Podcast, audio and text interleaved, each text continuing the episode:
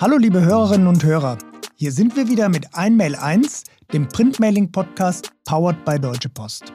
Warum ein Podcast für das Printmailing? Das kennen wir doch alle. Ja, aber hier hat sich einiges getan in den letzten Jahren. Und so setzen immer mehr junge und moderne Unternehmen auf das Printmailing. Brille24.de, Ankerkraut, Douglas, Payback, sie alle setzen auf das Printmailing und das hat gute Gründe. Erstens, weil man mit dem Printmailing jede und jeden erreichen kann. Zweitens, weil es ein effizientes und einfaches Werbemittel ist. Und drittens, weil es einen starken Impuls setzt. Oder wann habt ihr zuletzt mit einer Werbeaktion 10% Conversion Rate erreicht? Oder 20% mehr Umsatz? Ich bin Raul Fischer und präsentiere euch ab dem 6. April die nächsten Episoden des Podcasts Einmail 1. Ich war lange Jahre Journalist und habe für Medien wie W&V oder Internet World Business geschrieben. 20 Jahre lang habe ich diesen Werbemarkt beobachtet.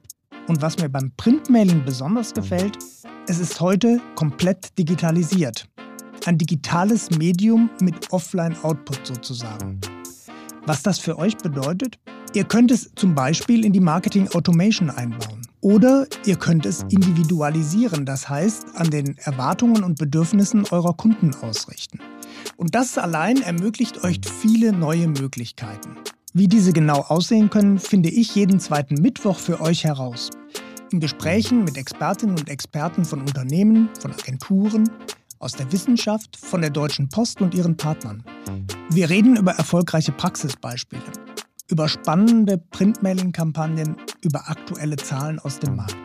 Und am Ende gibt es gewissermaßen als Highlight für euch drei Takeaways zu dem, was ihr aus der Folge lernen könnt und was ihr direkt in euren Printmailing-Kampagnen umsetzen könnt.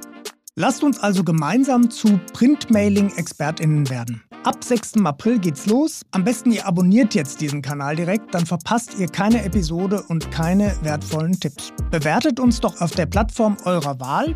Ich freue mich auf euer Feedback und auf jede Bewertung. So und jetzt reinhören und Spaß haben.